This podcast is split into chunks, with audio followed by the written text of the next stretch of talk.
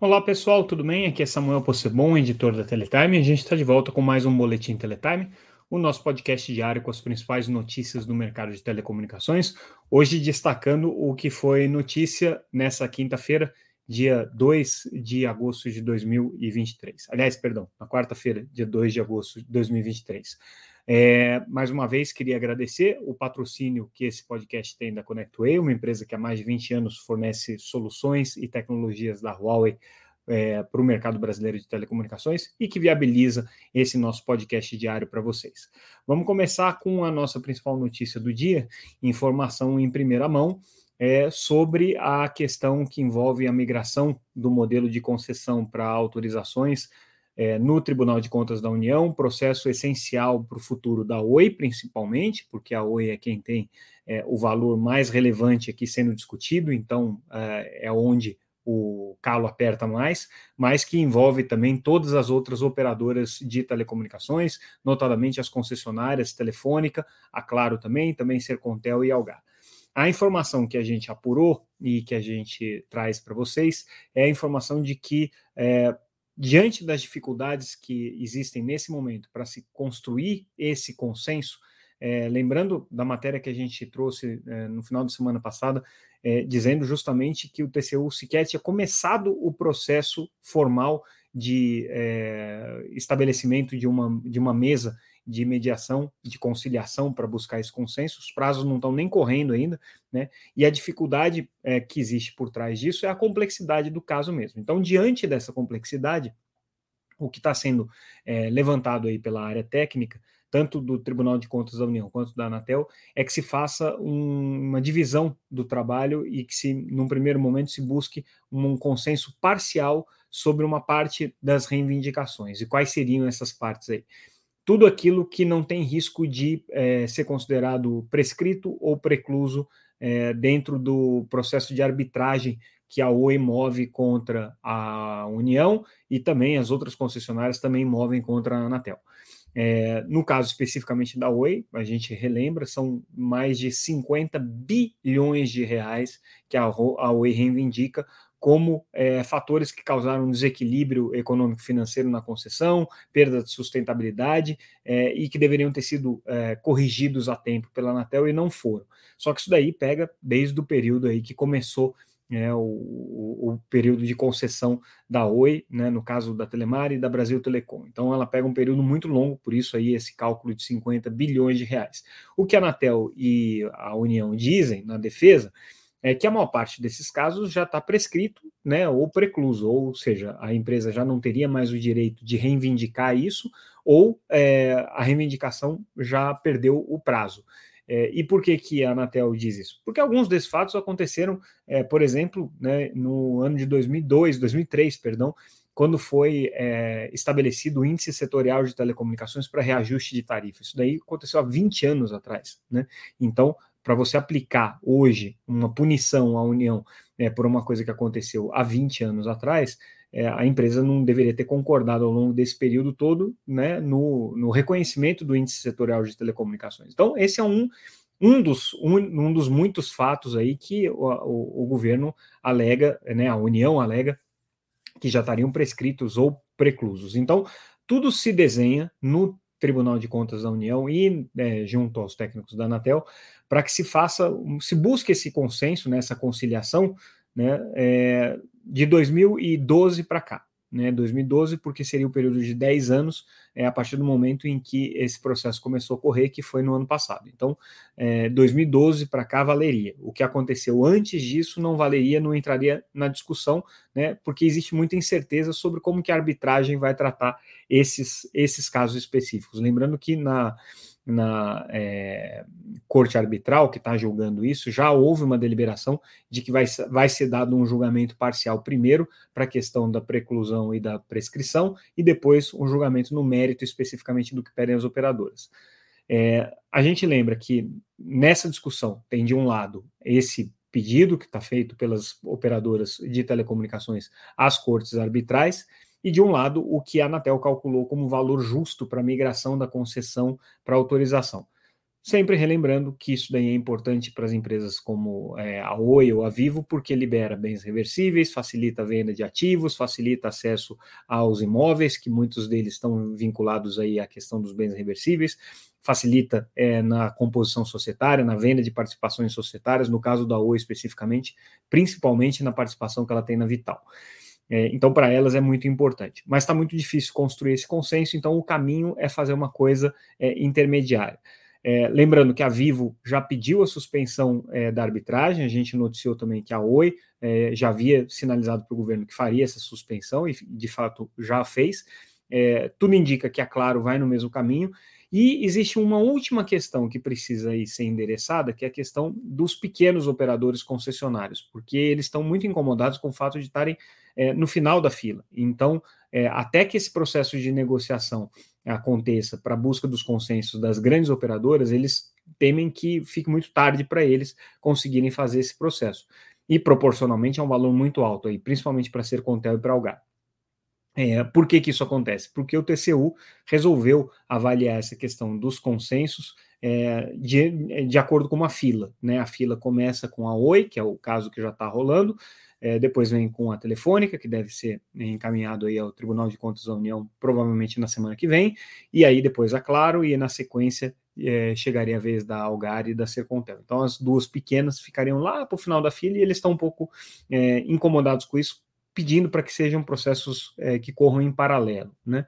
De qualquer maneira, é uma sinalização positiva aí de que pode ser que é, haja um caminho mais simples para se chegar a esse consenso, se é, esse, essa, essa, esse consenso parcial, ou pelo menos esse, esse entendimento parcial sobre um período em que o consenso poderia ser alcançado, é, for para frente e prevalecer, prevalecer nas negociações. Então, essa é a notícia que a gente traz sobre o caso Oi, sobre a disputa das concessões das concessionárias junto ao Tribunal de Contas. Outra notícia que a gente traz hoje, que é bem relevante, né, porque mexe aí com toda a estratégia de banda larga das operadoras de telecomunicações, é o início da oferta do serviço é, de banda larga fixa pela Claro é, utilizando a sua rede 5G. É o que a gente chama de FWA, Fixed Wireless Access.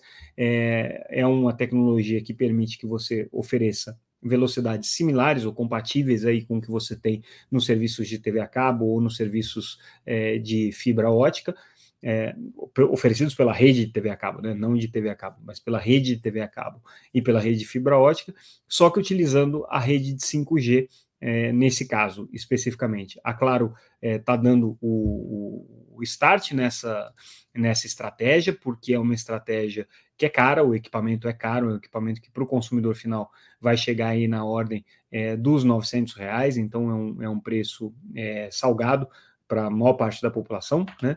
É, as mensalidades estão compatíveis aí com o que se cobra nos acessos por fibra ou por rede de cabo, né, por rede HFC, entre 199 e 399. Agora, a é, informação importante, a diferença aqui é que são planos de banda larga fixa, porém com franquias de dados, tá? É, lembrando que nos serviços de fibra ótica ou de cabo, essas franquias de dados não estão sendo aplicadas por uma decisão cautelar da Anatel de 2016, é coisa velha, mas as operadoras não é, exercitam o seu direito de cobrar uma franquia, porque a Anatel cautelarmente segurou isso até uma decisão que nunca aconteceu. Né? Então, está é, tá, suspensa a cobrança de franquia é, por cautelar. Isso vale, obviamente, para as redes fixas, para as redes de fibra, para as redes HFC. No caso dos serviços móveis, a Anatel nunca colocou nenhuma limitação para franquia e hoje é prática comum entre as operadoras cobrarem franquia de dados. Porém, nesse caso especificamente, você tem um híbrido, porque é um serviço fixo prestado por uma rede de banda larga é, móvel. Né? Então, há de se é, é, avaliar aí como é que a Anatel vai é, conduzir essa questão né, do ponto de vista de, desse tratamento das franquias. De qualquer maneira, está lançado aí o serviço da Claro, um serviço importante, porque é um, um serviço paradigmático, né, é, e que mostra aí uma estratégia da operadora de buscar outras alternativas tecnológicas é, para é, avançar na sua cobertura de banda larga. Então, essa aqui que tem sido a estratégia da, da, da Claro especificamente. Outras operadoras já sinalizaram que querem fazer uma coisa parecida, mas ainda não lançaram, o caso da BrisaNet, por exemplo. É, a Ericsson, por sua vez, que é uma das principais fornecedoras de equipamentos é, para 5G, é, comemora né, e diz que o, o, o, FWA em cima da rede 5G tem um grande potencial aqui no Brasil. Claro, eles estão interessados em vender mais equipamentos e querem fazer com que é, haja uma demanda grande né, de é, tecnologias é, de acesso fixo é, pela rede wireless, justamente para que eles possam é, capturar aí essas vendas. Né? De qualquer maneira, é, o, o, ponto que a Ericsson é, avalia aqui é que justamente o 5G tem uma cobertura muito grande, né? tem uma possibilidade de cobertura muito grande. É, o ponto negativo é que, óbvio, existem custos inerentes a essa, essa tecnologia que são pesados, principalmente os custos da CPS, né, que são os terminais de usuário, e que estão aí diretamente relacionados também né, com questões tributárias, questões de fabricação local, tudo isso pesa bastante contra o FWA. Mas a Ericsson aqui apostando alto nesse, nessa, no desenvolvimento dessa tecnologia. A gente traz também uma tecnologia, uma matéria sobre a venda de smartphones com a tecnologia 5G, como isso cresceu nesse primeiro semestre, 113% em relação ao mesmo período do ano passado. Óbvio, é, naquele ano havia muito menos terminais 5G sendo comercializados do que existe agora. Praticamente todos os terminais 5G de nível médio para alto já têm hoje tecnologia 5G que você consegue comprar, consegue chegar aí é, no mercado é, com, com, com valores aí gerando aí na ordem né, de, de hoje é, alguma coisa em torno de R$ 3.500, R$ 2.500 em média, mas existe uma aposta de que esses valores vão reduzir substancialmente ainda para o ano que vem. De qualquer maneira, né, existe aí um, uma, uma tendência clara da venda de terminais com 5G já ultrapassar a venda de terminais com 4G, o que deve acontecer em muito pouco tempo, né, segundo estimativas aqui que estão sendo feitas é, pela consultoria GFK, que fez esse estudo aqui que a gente está trazendo. Então, confere lá a matéria que tem esses detalhes direitinho. Bom, a gente encerra hoje também é, a série de reportagens que a gente fez com base na consulta pública que a Anatel fez sobre regulação de internet e também no evento que a agência é, regulou.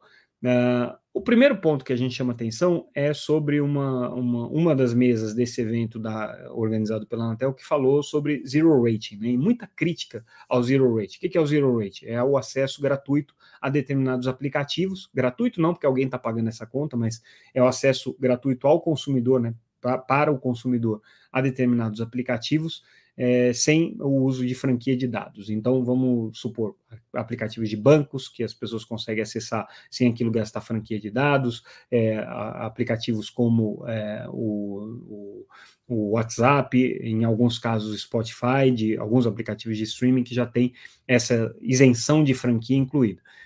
As operadoras de telecomunicações estão loucas para acabar com isso, porque isso dá para elas um, uma, uma fragilidade muito grande no sentido de estimular é, as pessoas a utilizarem, por exemplo, o WhatsApp hoje cada vez mais, não só para trocar mensagem, mas para se comunicar por voz, né? As pessoas hoje ligam pelo WhatsApp em vez de usar a rede convencional de telefonia.